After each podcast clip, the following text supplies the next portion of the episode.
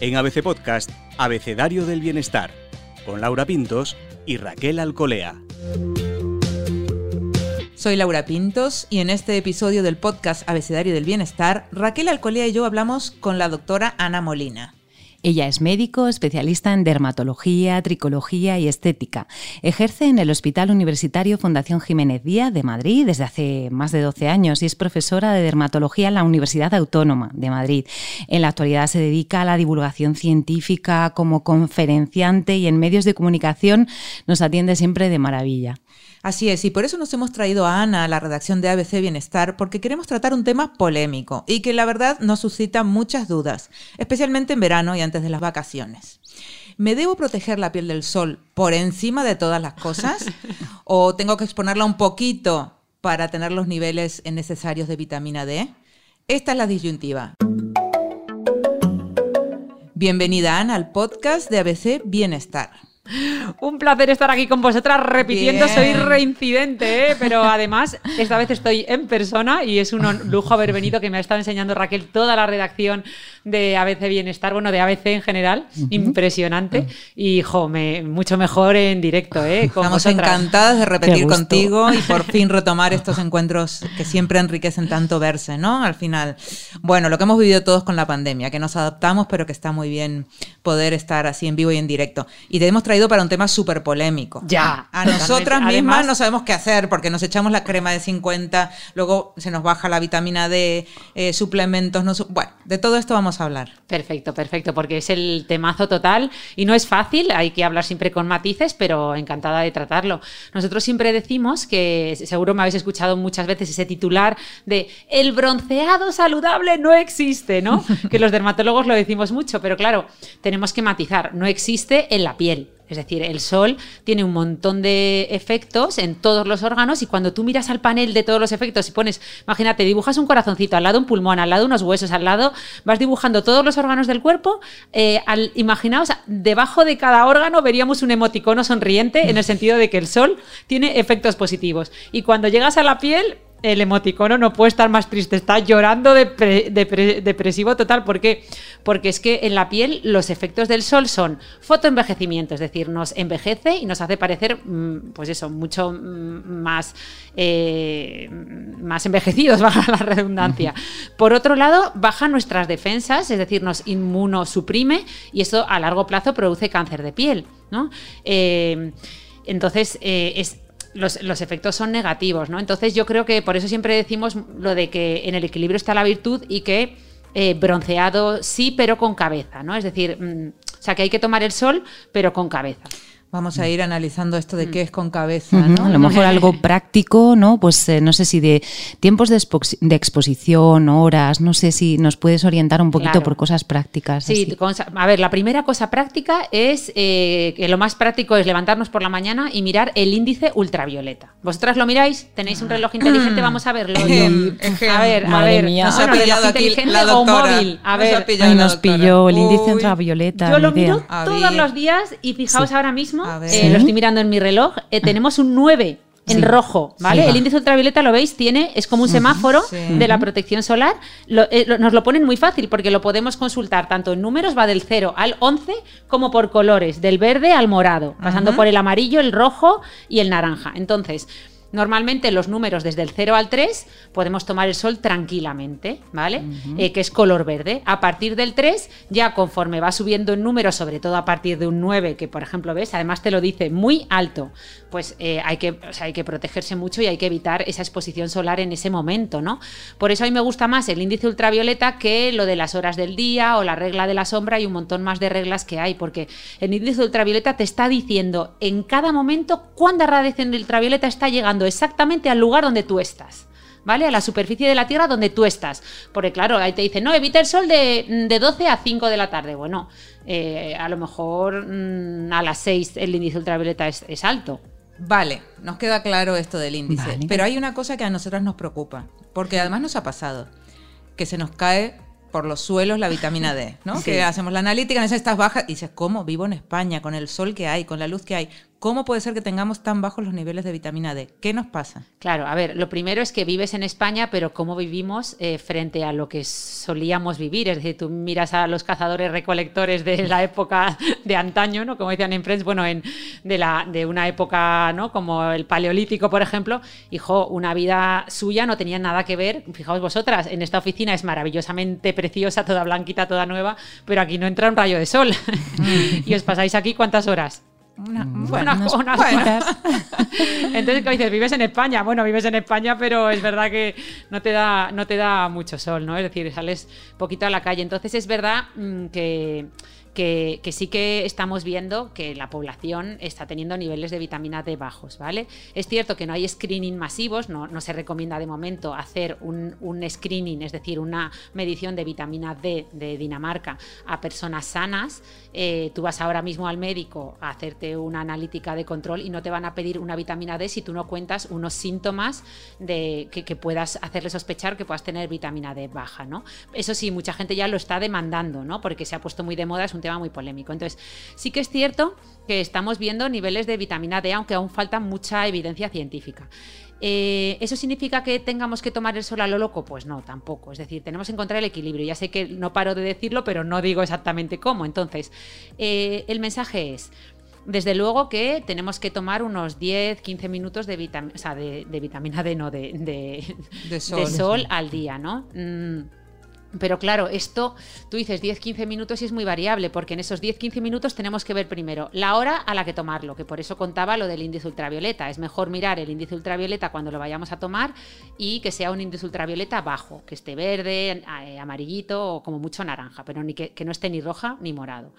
Por otro lado, tenemos que ver el fototipo que nosotros tenemos. Es decir, si yo soy una persona de piel muy, muy oscura, yo voy a venir de fábrica, por ejemplo, la gente de piel muy oscura, casi negra, viene de fábrica con un SPF, es decir, con un factor de protección solar natural, es decir, eh, de casi 15. Entonces van a tardar mucho más tiempo en sintetizar vitamina D, porque es como si se hubieran puesto crema del sol de SPF 15, ¿no? Eh, y luego tengo que fijarme también en otros factores como la latitud, etcétera. ¿no? Entonces, eh, en general, los estudios que nos dicen, los estudios nos dicen que la gente eh, se pone tan mal el protector solar que, de momento el protector solar no está interfiriendo o no está ocasionando que tengamos niveles de vitamina D bajos. Eh, sobre todo interfiere más las sombras, etcétera, eh, porque ya se ha demostrado que la mayor parte de la población se pone la mitad de protector solar de lo recomendado. Entonces, si normalmente nos estamos echando un protector 50, como todos aplicamos mucha menos cantidad, tampoco lo renovamos, etcétera, pues en verdad se ha visto que las cremas de sol como tal no están interfiriendo en la síntesis de vitamina D. Interfiere más, pues eso, cuando nos ponemos completamente manga larga o no salimos en todo el día a la calle, etcétera.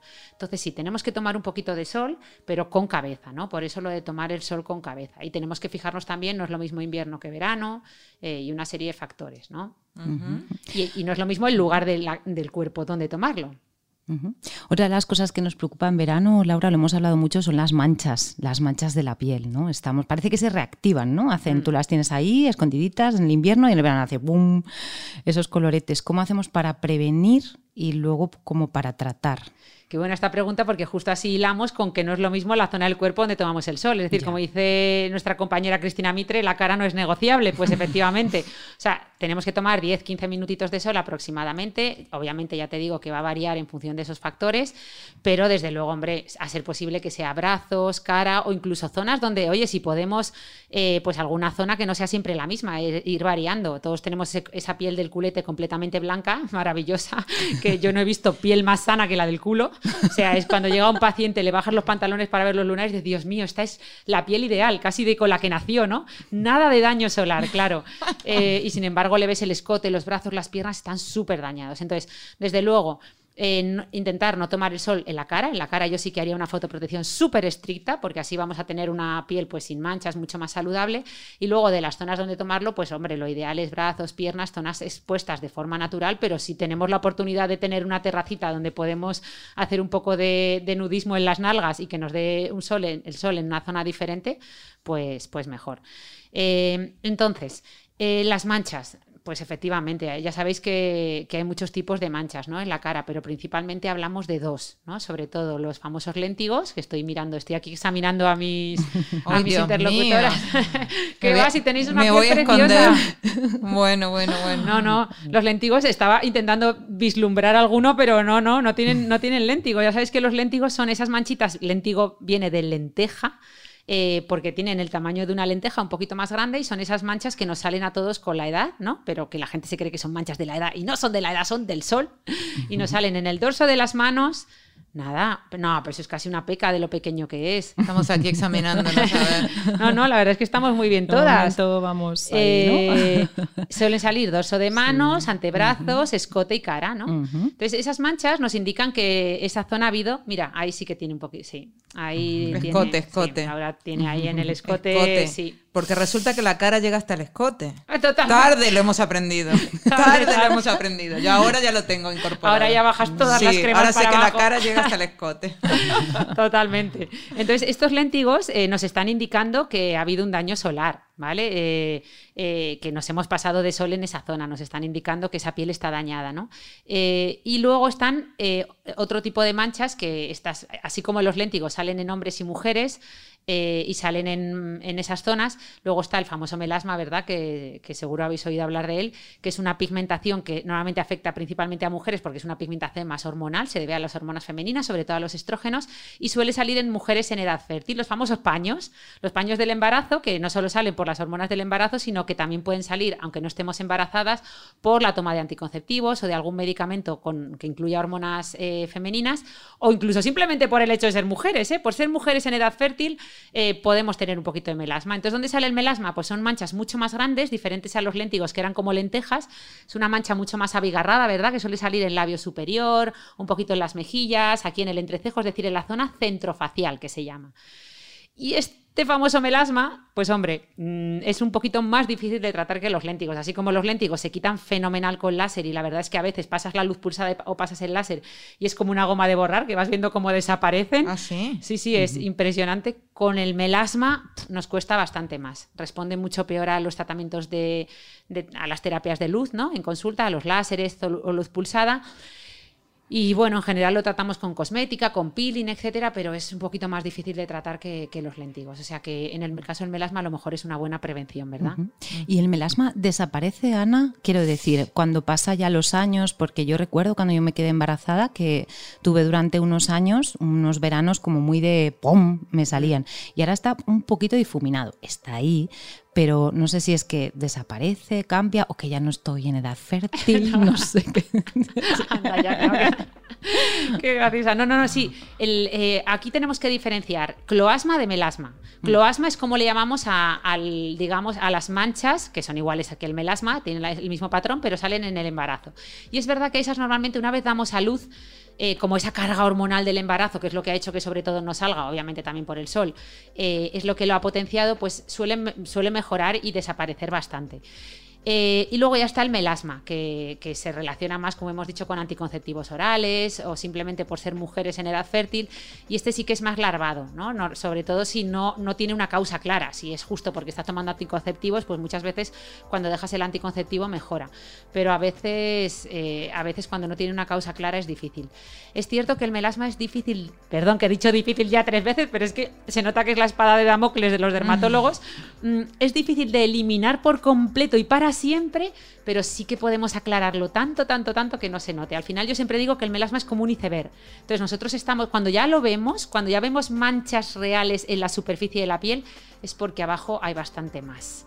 Entonces podemos, digamos, eliminar esa parte que se ve, esa punta del iceberg que vemos en la superficie de la piel, y esa parte de la base del iceberg, lo que está en profundidad, nos cuesta más quitarlo. Por eso muchas veces las pacientes dicen, pero ¡ah! si se me había quitado en invierno, si estaba perfecta, y ha llegado el verano y ha sido como un revelado, ¿no? Como de repente... Afloran en verano. Afloran en verano. Pues es por eso, porque yo les explico, es que la parte de la base del iceberg sigue estando ahí debajo. Entonces, en cuanto te da el sol. Entonces has dicho, la cara no se negocia, la cara 50, ¿no? De protección. 50 más todo el año y ya no solo 50, ya sabéis chicas que ahora ya no basta con lo de 50, porque cuando decimos 50 estamos ¿en qué nos estamos fijando? Nos estamos fijando solo, 50 significa el SPF, que es el numerito que está en los fotoprotectores, que eso nos indica la protección frente a ultravioleta B. Sí. Pero es que hoy en día ya sabemos que nos tenemos que proteger también frente a ultravioleta A, luz visible e infrarrojos. Es decir, que hoy en día ya un protector, por lo menos para la cara, no nos basta con mirar solo el SPF. Tenemos que fijarnos también que ponga la palabra uva rodeada por un circulito, eso significa que nos protege también frente a ultravioleta A y que indique que protege también frente a infrarrojos y luz visible, es decir, lo que se llaman fotoprotectores de amplio espectro que cubren todo el espectro de la radiación solar, porque los infrarrojos nos envejecen y la luz visible nos pigmenta. Vale, ¿y el resto del cuerpo? y el resto del cuerpo, a ver, lo ideal sería también un protector 360 o de amplio espectro, pero bueno, nos podemos relajar un poquito más, ¿no? Como quien dice, porque ya hemos dicho que, que bueno. Porque esos 10-15 minutos que hay que ponerse al sol para sintetizar la, la vitamina y para el resto de órganos, sin protección sería. Sí, sí, sería sin protección solar porque ya sabéis que el SPF, es decir, ese numerito 30-50 nos está indicando la protección frente a ultravioleta B. Y los ultravioleta B son los que nos hacen sintetizar la vitamina D en la piel, ¿vale? Que por cierto son los que filtran las ventanas. Los cristales de las ventanas filtran los ultravioleta B. Por eso en pandemia decíamos, si quieres tomar un poquito de sol para sintetizar vitamina D, recuerda abrir los cristales de tu balcón, ¿no? Eh, o sea que... Eso no todo el mundo lo sabe, ¿verdad? Siempre dices, ah, no, no, yo estoy aquí tranquilamente, me está dando el sol, pero detrás de un cristal. Entonces eso, Ana... Claro, están pasando los infrarrojos, que por eso te da el calorcito, pero los ultravioleta B como tal son filtrados por el cristal en parte y es mejor, igual que, igual que pasa con el protector solar que los primeros 10-15 minutos si queremos sintetizar vitamina D, eh, hombre, y es una hora buena, eh, para tomar el sol, pues mejor sin según el numerito este que nos has dicho. Según bueno, bueno, bueno, bueno. A ver, luego hay estrategias, pues eso, de mirar la hora, mirar eh, a los niños, ya sabéis que usamos mucho la regla de la sombra, no sé si la conocéis, seguro que sí. Repítela. La regla de la sombra es muy útil para ir con los niños a la playa, porque la regla de la sombra lo que nos dice es, si tu sombra es muy, muy, muy corta, o sea, casi no tienes sombra, eso es que tienes el sol justo encima. Malo, malísimo. Son las 3 de la tarde, el índice ultravioleta debe ser casi de 11, morado, perdido. Mejor vete al chiringuito y sal de ahí. Ese no es un momento para tomar el sol. En cambio, ¿cuándo es el momento de ir a la playa? Y por eso se lo tenemos que decir a nuestros niños. Cuando tengamos una sombra súper larga. Eso es que seguro es el amanecer o el atardecer y el sol ya incide con mucha menos energía. Ese es el momento de tomar el sol. Y para los niños nos viene muy bien pues decirle, oye, venga, ¿cómo está tu sombra? De hecho, en muchos patios de muchos colegios ya han instaurado relojes de sombra. Entonces, los niños cuando llega la hora del recreo, se pone uno de ellos, se pone en el centro del patio, todos miden su sombra, tienen unas marcas en el suelo, entonces dicen, venga, ha llegado hasta la marca tal, la sombra quiere decir que es muy larga, venga, pues entonces es un buen momento, no pasa nada, podemos estar tranquilos. Uy, la sombra es muy cortita, ha llegado hasta la primera marca solo, venga, todos a una buena sombra o, para adentro. ¿Y gafas de sol y, gorro, gorra, sombrero? Muy bien, muy bien. Eh, se nos olvida que no solo está la protección con cremas. yo siempre lo digo, digo, la protección con cremas está muy bien, pero ojo, antes de llegar a eso tenemos la protección de la ropa, que por cierto se mide según el UPF, que también va del 0 al 50 más y tenemos que intentar buscar ropa que tenga un UPF 50 más, ¿vale? Que es la que realmente nos va a proteger. Si no compramos ropa que indique el UPF, ¿qué estrategias tenemos para saber un poco cómo protege la ropa? Pues hombre, obviamente entender que los colores claros van a proteger menos que los oscuros, ¿vale? Eh, sobre todo el negro, ya hemos visto el negro protege maravilla, eso sí también da un calor. un truco muy fácil para ver cuánto protege una ropa, por ejemplo, es ponerla entre nosotros y el sol la pones entre el sol y tú y más o menos verás, por ejemplo, si es una camiseta de estas blanca de propaganda que has lavado muchas veces completamente desgastada, casi vas a, vas a ver a través de ella, ¿no? Pues lo mismo pasa con el sol, que pasa rápidamente a través de, la ropa. Entonces, o apostar por tejidos densos, tejidos que, o sea, pigmentos oscuros, ¿no? Y obviamente cuanto más lavemos la ropa, pues menos va a proteger. Y lo mismo cuando la mojamos, su capacidad de proteger mojada disminuye, ¿vale? Y luego ya los gorros, los gorros, gafas de sol son imprescindibles. Recomendamos gorros y sombreros de ala ancha, al menos 7 a 9 centímetros de, de ala eh, para que nos protejan bien también las orejitas y el cuello, que se nos olvida, ¿vale? Sí, sí, hay zonas olvidadas, hay zonas que se pobrecitas. Bueno, y, no veas el Las orejas. Las orejas y el pobre cuero cabelludo. Yo siempre digo, no seas boludo, protege el cuero cabelludo. o sea, ¿qué nos pasa con estas viseras que se han puesto de moda? El otro día fui, uy, iba a decir el nombre de la tienda, perdón, pero entré a una tienda de estas muy fashion, llena de sombreros. Todo el mundo comprando unas viseras maravillosas para mujeres, como que se repliegan sobre sí mismas, ¿sabéis cuáles os digo? Sí. deben ser muy cómodas para llevar en el bolso bolso, pero que se nos olvida que el cuero cabelludo se, Se quema, quema, se también, quema. aunque tengamos pelo. ¿No veis la de mujeres que a veces hacen así, Sí. bajan un poco la cabeza y les veo eso rojo incandescente? Madre Y ahí también vemos melanomas, ahí también vemos cáncer de piel en mujeres. Es más, aprovecho para hacer un llamamiento que no os dejo ni hablar, no paro Sí, de sí, hablar. sí, sigue, sigue. Pero aprovecho para hacer un llamamiento a que todo el mundo se revise al menos dos veces al año el cuero cabelludo. Coger una persona de confianza, vuestra pareja, un amigo, un familiar, alguien que coja un peine, sobre todo si sois mujeres, porque obviamente si estáis calvos se revisa en un segundo. Eh, pero si sois mujeres con mucho pelo, pues se tarda un poquito, ¿no? Pero sí ir revisando el cuero cabelludo para ver si tenéis algún lunar, alguna manchita, algo que ahí también vemos eh, muchas cosas y desgraciadamente las vemos un poco tarde. Igual que entre los dedos de las pies o en la planta de los pies, la gente se mira menos determinadas zonas, como los genitales también. Entonces, cuando hacemos una revisión de piel, no es solo mirarnos las zonas visibles, que no se nos olvide ponernos un espejito en los genitales, mirarnos entre los dedos de los pies y mirarnos todo el cuero cabelludo. Bueno, qué interesante, porque además es que no, claro, como no se ve, ahí está el pelo, pues nada, no, no, no atendemos a ese, a ese tema, ¿no? Claro, Bueno, y pensamos que el cáncer de piel en la zona de, de la cabeza es una cosa de hombres que han perdido el pelo de forma temprana, pero no, no, también, obviamente las mujeres el pelo ejerce una buena protección, ¿eh? pero, pero no completa. Entonces, Hemos hablado de gorros y de, y de gafas. Y Ana dijo antes la cantidad de crema. A ver, otro tema así. ¿Qué cantidad hay que echarse, Ana? ¿Qué cantidad? Buah. ¿Cómo saberlo? Pues a ver, eh, ya sabéis que lo que decimos siempre y lo que vais a leer en todos lados es 2 miligramos por centímetro cuadrado. Pero ¿Y que te digan es? eso es lo mismo que no decirte nada.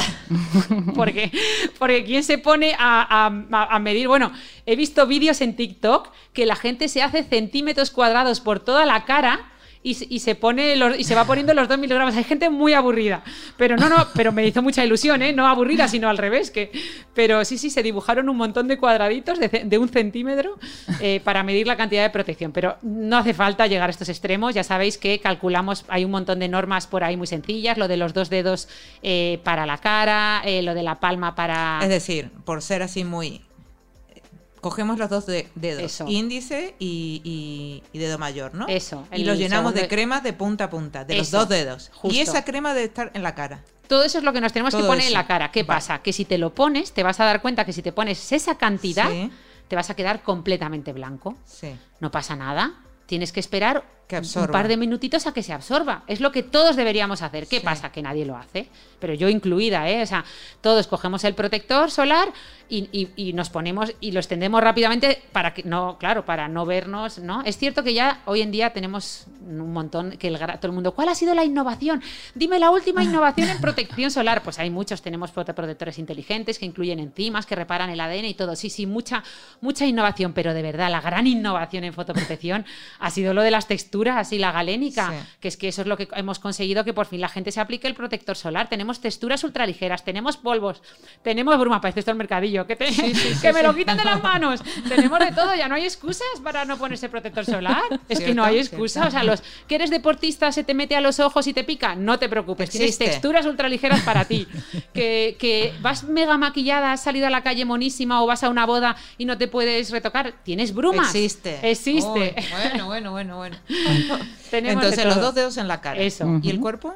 Y el cuerpo, eh, he ocurrido, has visto cómo me he ido un poco por las ramas porque no me sé eh, de memoria La regla. eh, la regla. Tengo por ahí, estoy visualizando, ¿sabes? La memoria visual, estoy visualizando la página del libro donde está la regla de la mano, con, pero no me acuerdo exactamente cuánto. Pero, o sea, eh, lo podemos consultar en cualquier lugar. Tú pones regla para cuánto hay que Lo poner en buscaremos y lo pondremos también. Ana, en tu Ay, libro gracias. aprovecha, claro, aprovechamos Sí. y si quieres ese día que se publique el podcast podemos poner una fotito en las redes sociales de, Claro. de la página, así con tu permiso, ¿no? Qué y así. bonitas, claro, claro. Claro. En, mi libro no está justo, pero está Vale. en el de una compañera mía, Natalia Jiménez, que aprovecho Vale. para saludarla desde aquí, también dermatóloga que es muy amiga y es un encanto. Ella también ha publicado un libro recientemente eh, que se llama En tu piel y ella, por ejemplo, sí que ha incluido una ilustración con las cantidades de la mano, tal, pero bueno, lo encontráis también en Google, ¿eh? Vale. Y entonces, toda esa cantidad de crema, no voy a decir enorme, te la, pon- te la echas antes de ir a la playa. Claro, tú piensas que un protector, un bote, ¿cuánto os dura el, el bote de protector a vosotras en verano? Os lo estoy poniendo en un compromiso, pero, Pero la gente dice, me dura todo el verano. Digo, Claro. ¿cómo? Sí, O todo el verano. Desastre. 2 miligramos por centímetro cuadrado, teniendo en cuenta todo el cuerpo, tú calcula que unos 30-60 gramos se te van a ir Mm. al ponértelo. Y los botes que suelen tener 180 eh, gramos, entonces de- al final te tiene que durar, un bote tendría que durar dos, tres aplicaciones completas de todo el cuerpo, como mucho cinco. Y la gente le dura todo el verano, es Ana. más, lo tienen allí caducado en el, en el maletero del coche y lo vuelven a usar al verano siguiente. O sea, lo- claramente no lo estamos usando bien. Entonces, eh, hay que... Pero no podemos ir a la playa y echarnos un bote cada dos días. Es que es lo que habría que hacer, por Ay, eso. Dios. Pero por eso yo siempre. le- Mira, una vez os cuento una anécdota. Una vez fui a la playa y había un señor muy grueso, muy, muy grande. Además, eran las 3 de la tarde y su señora esposa, con una paciencia infinita, porque además el señor tenía muchísimo pelo. eh, tardó como unos 20 minutos en ponerle la crema, eso sí, le puso la crema perfecta, que dije, de nota, un 10, o sea, le embadurnó en crema perfecto. Eh, y yo dije, vamos a ver, ha gastado, pues eso, la mitad del bote, ¿no? Incluso puede, con esa superficie corporal que tenía ese hombre, puede que gastara el bote entero. Dije, hombre, no es mejor irse al chiringuito, que son las 3 de la tarde, te hubiera salido más barato. o ponerte, yo que sé, un neoprenillo o algo, no sé. Pero, pero bueno, de estos, una, mm, digo finitos, ¿eh? de los que venden. Entonces, sí que es verdad que mm, esa es la cantidad que tenemos que gastar. Eh, y además, recordemos, muy importante, cuándo gastarla. No es lo mismo, ya sabéis que todos los cosméticos vienen con dos símbolos: un símbolo de un reloj de arena y un símbolo de un tarro abierto. Hmm. El símbolo del reloj de arena nos dice la fecha de caducidad antes de abrirlo. ¿Vale? Pues a lo mejor un año o dos años. Pero una vez que lo abrimos, esa fecha de caducidad se reduce y normalmente viene el simbolito de un tarro abierto que se llama PAO y viene 8 meses, 9 meses, 12 meses. Si os, miráis, si os fijáis, la mayor parte de los protectores son 8 9 meses. Entonces, lo normal es que lo que nos ha sobrado el verano pasado, que encima ha estado cogiendo ahí calor, humedad y de todo en el maletero del coche, no podamos usarlo. Primero que no nos tendría que haber sobrado nada, pero si nos ha sobrado, desde luego no, no podemos usarlo al, al verano siguiente. bueno, qué broncas. mía. Ay, están mirando nota parezco la profesora regañona. Aquí. Nada, ese bote. No estamos ahí- aprobando este eh, No, hoy, ay, Raquel. No, no, este- no, no nos va bien, no nos va Bueno, bien. pero aprendemos, aprendemos y ya está, no pasa No, nada. no, pero si os lo sabéis todos y da gusto con vosotras. No, no, tenemos que aplicarnos porque vamos mal, vamos mal. En esta materia no sé yo si no repetimos curso. Nada, bueno, en- vamos a probar con la siguiente, a ver, Venga, ¿no? a ver. De- con el tema del envejecimiento, Inténtalo. ¿no? Que tenemos mucha curiosidad por todos estos tratamientos, ¿no? Laura, estos de cuáles son los eficaces, eh, este tema de, no sé, botox, ácido, inyecciones. no Claro, es sé. un bombardeo, Ana. Total, es un bombardeo sí, de cosas. Queremos saber si el envejecimiento realmente se puede controlar. Es inevitable y en caso de que se pueda controlar, ¿qué nos tenemos que hacer? Hay que pincharse. Oye, pues mira, os voy a contestar ya, ya, ya, pero simplemente un matiz del punto anterior que la gente estará diciendo, bueno, toda esa cantidad de protector solar que nos vamos a aplicar termina en el mar y eso no debe ser muy bueno para los corales, los bichitos del Ah, mar y, sí. buscando a Nemo. Pues que pues aprovecho para decir que, que- que la gente eh, se vaya fijando porque ya muchos protectores lo dicen, si son seguros para los corales, que la mayoría ya lo son, ¿vale? Eh, Y que nos quedaba lo de reaplicar, perdón. Ah, bueno, eso. Ah, no, y cada cuánto tiempo. Perdón. No, es, Es verdad. verdad. Y también deciros que antes nos decían que había que aplicarlo 30 minutos antes de salir de casa. Sí. Ya no es necesario, como me voy tanto por las ramas. Ya sabemos que con 10, 15 minutos es suficiente. Es más, antes la gente se lo ponía los 30 minutos antes de salir, luego se vestían, cogían todos los bártulos y cuando llegaban a la playa ya se habían quitado la mitad del protector solar. Entonces no hace falta tanto tiempo. De hecho, los protectores físicos, como tal, los minerales, en teoría empiezan a hacer efecto nada más aplicarlos. Los que tardan un poquito más son los químicos, porque tienen que absorber un poco para empezar a actuar, ¿no? Entonces, ya no hace falta aplicarlo 30 minutos antes, con 5 o 10 minutos es suficiente. Y luego recordemos que hay que reaplicarlo cada dos horas. Y si nos bañamos y no es resistente al agua, también tenemos que reaplicarlo, ¿vale? Y ya volviendo al envejecimiento, No, no, como sí, me sí, decías. porque has dicho ahora que un bote por día prácticamente, con todo lo que has dicho. Venga, sigamos. No, no, no. El, el bote nos tiene que durar cuatro o cinco aplicaciones, Vale, pero no más. muy bien. Eh, depende obviamente de nuestra superficie corporal. Pero, mm, pero volviendo al envejecimiento, pues mira, tres ideas principales. Lo primero, eh, empezar a dejar de eh, identificar envejecimiento con falta de belleza, ¿vale? Es decir, hasta ahora siempre, eh, ya sé que siempre, hemos hablado de, eh, cuéntame de, vamos a hablar de anti-aging. Bueno, vamos a envejecer, sí o sí, no lo podemos evitar, entonces vamos a cambiar esto de anti-aging por well-aging o pro-aging, es decir, vamos a centrarnos más en envejecer bien que en no envejecer, ¿no? Y seguir identificando como ¡ah! envejece- o sea, belleza con juventud, ¿no? Yo creo que belleza no es juventud, belleza es salud, y ese es el principal mensaje. Totalmente de acuerdo. Ana, nos encanta, ¿eh? Eso. Nos vamos a hacer una camiseta. Eso. De verdad, de verdad. Eso. Ya está bien. Salud, Totalmente, salud. eso. que lo Entonces- que queremos es estar bien. Eso, eso. Entonces, eh, por eso los mejores por eso mi libro se llama así, que to- todo el mundo, jo, qué título más sencillo, qué poco te lo has currado, como quien dice, claro, porque es que yo quiero, quería transmitir ese mensaje y no había otra manera más sencilla de hacerlo. Piel sana, piel bonita, porque eh, eh, cuando contemplas una piel que te hipnotiza, preciosa, que te quedas, que, que- dices, Dios mío, que qué piel más preciosa, es porque es una piel, lo que estás contemplando no es belleza, estás contemplando salud. Esa piel probablemente le ha dado poco sol, esa piel no está expuesta a mucha contaminación, probablemente se cuida, cuida la nutrición. Entonces, eh, los mm, tratamientos de belleza yo sé que es un bombardeo absoluto. Por eso yo siempre digo que lo que nos tenemos que centrar es en tratamientos. Lo primero, primero, primero, empezar la casa por los cimientos, no por el tejado. Y los cimientos de nuestra piel son los tratamientos que mejoren calidad de la piel. Es decir, todos aquellos tratamientos que vayan a ponernos la piel más luminosa, nos quiten esas manchitas superficiales, nos quiten esas venitas eh, eh, y nos ayuden a que la piel se renueve, eso es- esos son tratamientos de calidad de la piel, pues como una buena rutina cosmética, como los tratamientos láser o con luz pulsada, los tratamientos con peeling. O sea, todo lo que mejore la calidad de, nuestra piel va a tener un impacto muy potente en nuestra salud y además va a tener un impacto en la belleza mayor que, que pincharnos toxina botulínica o cualquier tipo de relleno. Por eso siempre es bueno empezar por ahí. Viene mucha gente, yo siempre lo digo, no, vengo a ponerme botox o vengo a ponerme relleno de labios y le ves la cara llena de manchas, que no se ha cuidado, que no usa una rutina dices, hombre, vamos a empezar por la piel, porque es que la gente de verdad que está más que demostrado que cuando contemplas eh, belleza, eh, lo que más impacta, lo que más impacta en, esa, en ese atractivo que tú percibes en la persona contraria es la calidad de su piel, ¿no? Por encima de que no tenga arrugas o que tenga los volúmenes más o menos conservados. Es verdad que una vez que ya hemos hecho eso, entonces sí que yo me, me metería pues en el terreno de, pues a lo mejor mejorar las arrugas con, con toxina botulínica o mejorar los volúmenes, que obviamente con la edad vamos perdiendo grasita y volúmenes faciales con rellenos como el ácido hialurónico, por ejemplo, ¿no? Y luego ya por encima de todo eso, la punta de la pirámide ya sería pues las cirugías, que cada vez se, hacen menos, ¿no? Cada vez tendemos más a procedimientos mínimamente invasivos. Además, esas, esos tratamientos que dices que mejoran la calidad de la piel, es eso que ves como que está fresquita, que está Eso, como jugosa, jugosa. ¿no? Y eso lo primero que hace, o sea, yo llego ahí, Ana, mira, que, que estoy ahí hecha un ajo de la cara".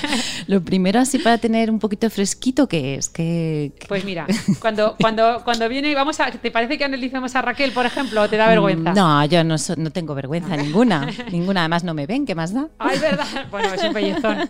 Pero imagínate que, Raquel, vamos a ponernos un caso práctico que vienes a mi consulta hoy, ¿vale? Vale, Pues yo saco voy. una ficha que tenemos de cada paciente y en esa ficha tenemos tres recuadros. Entonces yo tengo un recuadro arriba que, que se llama calidad de la piel. Eh, y ese recuadro, eh, bueno, luego un recuadro debajo que se llama arrugas de expresión y un recuadro debajo que se llama volúmenes. Es decir, esos son los tres factores que medimos en cuanto a tu belleza, envejecimiento, etcétera, ¿no? Salud de la piel, etcétera. Entonces, el primer recuadro es calidad de la piel, ¿por qué? Porque es el más importante. Entonces, la parte de la izquierda lo apuntamos qué le pasa a tu calidad de la piel y en la parte de la derecha qué vamos a hacer para mejorarlo, ¿no? Por ejemplo, en la parte de calidad de la piel de la piel de Raquel, lo único que se aprecia es alguna manchita, ¿no? Es que ni siquiera. A ver, Sí, quítate el flequillo. sí, hay alguna Algún manchita. pequeño léntigo viene maquillada, pero, pero vamos, muy poquita cosa. Entonces, pero lo que normalmente observamos en la gente es eso, pues melasma, léntigos, venitas dilatadas, porque el sol no solo produce manchas, también va dilatando las venitas y cada vez se hacen más visibles esas pequeñas capilares de la piel. Eh, falta de luminosidad, ¿no? Eh, entonces, mm, lo apuntamos y al lado ponemos qué hacer. Pues, por ejemplo, lo que más solemos recomendar es empezar por una buena rutina cosmética. Le ponemos a. Vienen las pacientes muchas veces y te dicen, esto es lo que me estoy poniendo. Y te sacan un neceser con 10 cremas. Claro, claro. Entonces, Y ¿qué hay que además, usar? cada crema, Claro. dices, Dios mío, vaya dineral se ha gastado esta mujer. Las miras todas, todas monísimas, unos tarros preciosos, unos colores, un, un marketing allí maravilloso, pero todo agua con grasa. Ya sabéis, yo digo agua con grasa porque todas las cremas se hacen igual, mezclando agua con grasa. Entonces, dices, esta es agua con grasa con perfumes y un colorante rosa. Esta es agua con grasa con un perfume a jazmín y un colorante verde, pero, pero que na- ninguna lleva nada. Dices, Dios mío, ¿dónde están aquí los principios activos? ¿Dónde está aquí la chicha? ¿Dónde está lo que funciona? El secreto está en la masa y la masa son los principios activos. Entonces, empezar por una buena rutina cosmética que incluya principios activos que hayan demostrado eficacia frente al envejecimiento, pues antioxidantes, retinoides, hidroxiácidos, los sabéis de memoria, filtros solares, ¿no? Eh, luego, por encima de eso, una vez que ya le hemos puesto una buena rutina a nuestra paciente, eh, le recomendamos algún tratamiento de calidad de la piel si lo necesita, pues algún peeling en consulta o incluso hay peelings para que los haga ella en casa los fines de semana. Eh, o un tratamiento láser en el caso de que tenga léntigos, ¿no? Para quitar, pues, o de luz pulsada, que va fenomenal, porque la luz pulsada es muy versátil, nos permite quitar manchitas, quitar venitas, dar luminosidad, ¿no? Entonces empezamos por ahí. Si ya una vez que hemos hecho todo eso, la paciente quiere, pues y vemos que tiene arrugas de expresión, que ya sabéis que las arrugas de expresión se producen por la gesticulación, las evaluamos tanto en dinámico como en estático. Entonces, en el caso de Raquel, vamos a ver en no te muevas, quédate quieta. Estático. Pues mira, en estático Raquel se empiezan a vislumbrar unas arruguitas de expresión en la frente, ¿no? Que las tiene ya, o sea, es decir, ella sin moverse ya se ve una pequeña marquita en la piel.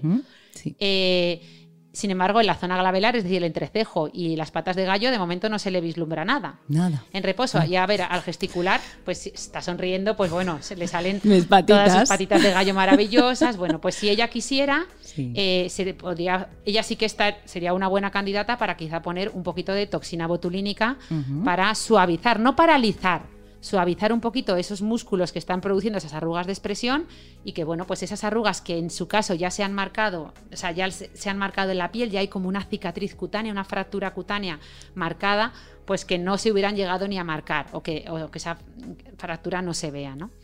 Eh, y luego vamos a, con la última parte, sería ver los volúmenes de Raquel. Claro. Pues Ya estoy como eh, la flacidez empieza a asomar, ¿no? A ver, que la doctora flacidez. es Ana Molina. Ya no sé, es que la veo y, la- y te- no, me traspasa. y- No, no, no. Estoy mirando normalmente dónde empezamos a perder volumen en la cara. Pues normalmente todos empezamos a perder volumen en la misma zona. Si esto tiene poca ciencia. Eh, si empezamos de arriba hacia abajo, empezamos con la zona temporal, es decir, las sienes se nos empiezan a hundir un poquito, perdemos esa grasita. Justo debajo del ojo se nos empieza a marcar más la ojera y perdemos ahí en lo que es la parte de, de- de la ojera o del, mm, de la zona infraorbitaria, pues ahí también perdemos un poquito de volumen. A ver, porte de perfil, Raquel. Aquí- Si la vemos de perfil, se nota que tiene un poquito de hundimiento aquí. Eso es. Y luego sí, quizá en el tercio medio de la cara, pues efectivamente se está quedando, o sea, tiene aquí un poquito. Entonces, ahí eh, también es porque está muy delgadita, pero ahí pues efectivamente podríamos inyectar un poquito de ácido hialurónico y, y mejorar esos volúmenes, pues a lo mejor un poquito en la sien o un poquito justo debajo en la zona de la ojera o debajo del ojo, en O tercio que medio. inyec- inyectar sí. Sí, podría inyectar un poquito, pero muy, muy poco. Pero es así decir, digo en general, inyectar sí. Sí, inyectar es un sí. O sea, la, Sí. la medicina estética ha pegado un subidón Sí. de un 325%, creo que es el crecimiento anual. O sea, está de moda y está de moda por algo. Es porque funciona, produce unos resultados muy buenos, muy efectivos, eh, son tratamientos relativamente asequibles, ¿no? ¿Qué pasa? El problema es que se nos ha ido un poco de las manos. Es medicina estética sí, pero con cabeza, lo mismo de siempre. Es decir, lo que no podemos es ver cómo se inyecta por ahí la gente, pues, a- por ejemplo, a Raquel. ¿Qué, qué necesitaría? Pues a lo mejor un par de viales de un mililitro de ácido hialurónico, un poquito en tercio medio para la zona de la ojera eh, y ya está. Pero es que la gente, yo he llegado a ver sesiones en las que se han inyectado 15 viales de golpe, 15 viales. Madre Tú piensas que cada gramo de ácido hialurónico puede absorber hasta 6 litros de agua. Entonces, eh, es que, eh, es, es que estamos eh, hinchando a la gente. Por eso vemos ese fenómeno conocido como Esas pillow caras, face o cara de almohada, que son sí. caras como hinchadas, Sí. que eso suele suceder en gente más mayor y luego vemos en gente joven lo que se llaman cara de alien o la alienización facial. Es decir, es gente muy joven que no tiene nada, nada, nada, nada de pérdida de volumen en ningún sitio, que tiene unas proporciones perfectas, que no ha empezado a perder grasa en ningún sitio y le estamos rellenando pómulos, labios mm, y la estamos convirtiendo en un alien porque estamos exagerando zonas de la cara que no necesitaban eh, marcarse más, que ya eran perfectas. Madre mía. Qué Entonces el problema es cuando, cuando se hace sin cabeza, pero, pero los tratamientos estéticos, vamos, son una maravilla. Ana, te podríamos tener aquí dos horas, tres, cuatro, cinco. Madre mía, es que porque vamos. Es una enciclopedia. Es una enciclopedia, gusto, de además, que lo dice así clarito, Sí. que no te queden dudas. Sí, sí, sí. Entonces, yo estoy en mi casa, veo mi neceser, no, veo mi baño, todos mis productitos, y no sé por dónde empezar, si sirve o no sirve. No me he hecho nada, me he comprado de todo y luego no me he hecho nada. ¿Qué hago? ¿Un serum? ¿Una hidratante? Si tuvieras que decir dos o tres cosas que sí o sí. Sí, pues eh, lo ver. primero que haría es limpieza. O sea, Tirar todo, quitar tira- todo. primero ver el pao, porque tienes que tener ahí como Sí. con el maquillaje, la mitad Todo caducado. caducado. Sí, Mm. que la gente se ha visto que el 90% de las mujeres españolas tienen el, Sí. el maquillaje Sí, caducado. Sí, así es. Entonces, tiene que ser eso el festival de la microbiota. Entonces, todo lo que ya haya, claro, todo lo que haya caducado fuera porque... eh, nos- en- y entonces, y, y decir, me voy a volver minimalista y voy a ir a una rutina Sí, sostenible, porque tú lo has dicho, no sostenible de sostenibilidad, que también, sino sostenible de que sea sostenible en el tiempo. Yo lo porque- puedo hacer de verdad. Claro, porque la gente es rutina coreana, 12 pasos, lo vas a hacer, alma de cántaro. Un día, o un sea, día, un un día. día y nunca más. Entonces, yo misma, siendo dermatóloga, que, que- que- que tengo la casa llena de productos que para probar y, y- y me cuesta, pues es normal que nos cueste. Entonces, vamos a apostar por una rutina muy, muy, muy, muy sencilla, porque Sí. seguro que la vamos a cumplir. ¿Cuál es la rutina más recomendada por dermatólogos? Pues ya sabéis, la rutina en cuatro pasos, como las cuatro patas de una mesa. Limpieza, hidratación, fotoprotección y transformación. Entonces, limpieza, nos levantamos por la mañana y hacemos una limpieza sencilla en la misma ducha. Si te duchas por la mañana, pues allí con un gel adecuado específico para Sí. la región facial, pues te, te lavas la cara. Sí. Por la noche, como hemos acumulado toda la porquería de la polución, más el maquillaje, más todo lo que nos hayamos puesto, hay que hacer una doble limpieza. La doble limpieza, la gente, ¿qué es la doble limpieza? No sé lo que es la doble limpieza. No puede ser más sencillo. Limpiar dos veces. Una primera limpieza con aceite, porque los restos de contaminación, de maquillaje, se limpian mejor con un limpiador al aceite. Y luego una limpieza al agua. ¿Vale? Con, pues retirar todo, ese, todo eso con, con una limpieza con agua y jabón. Entonces, por la mañana limpieza y por la noche doble limpieza. Ahora bien, estamos por la mañana, nuestra piel está súper limpita, que es el momento en el que lo que le pongamos más, más lo vamos a absorber, pues ese es el momento de, de aplicar por la mañana una hidratación, que puede ser la hidratación como queramos. Si tenemos la piel más, más grasa, pues un serum, que suele tener una textura más ligera. Si tenemos la piel más, más seca, pues a lo mejor una crema, ¿no? Para que nos hidrate más. Pero lo único que le pedimos a esa hidratación, sea la textura que sea, es que tenga antioxidantes.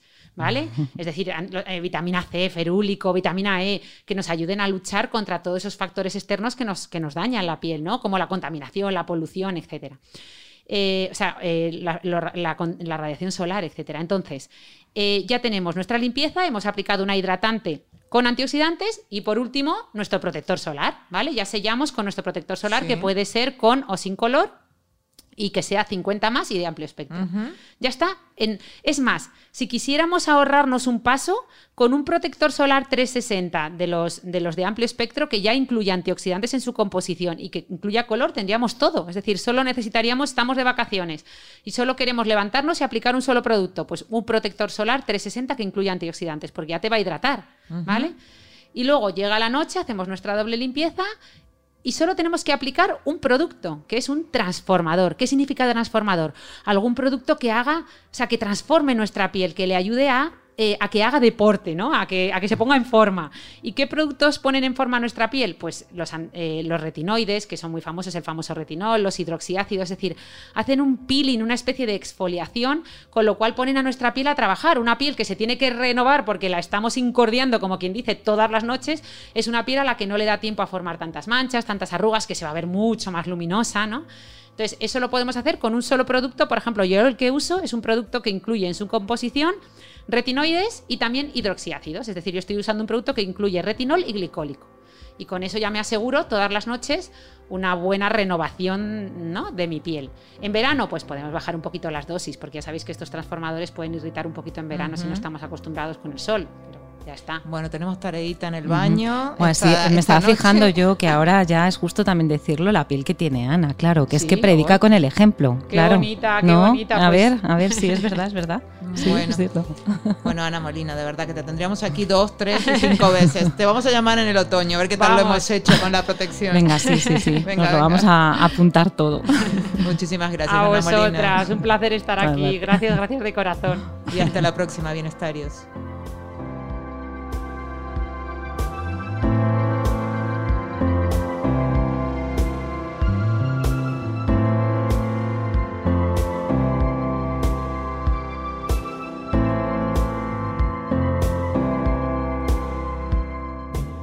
Puedes escuchar todos los episodios del Abecedario del Bienestar en abc.es, iBox, Wanda, Spotify, Apple Podcast y Google Podcast. Y no te olvides de seguirnos en las redes sociales. ABC-Bienestar.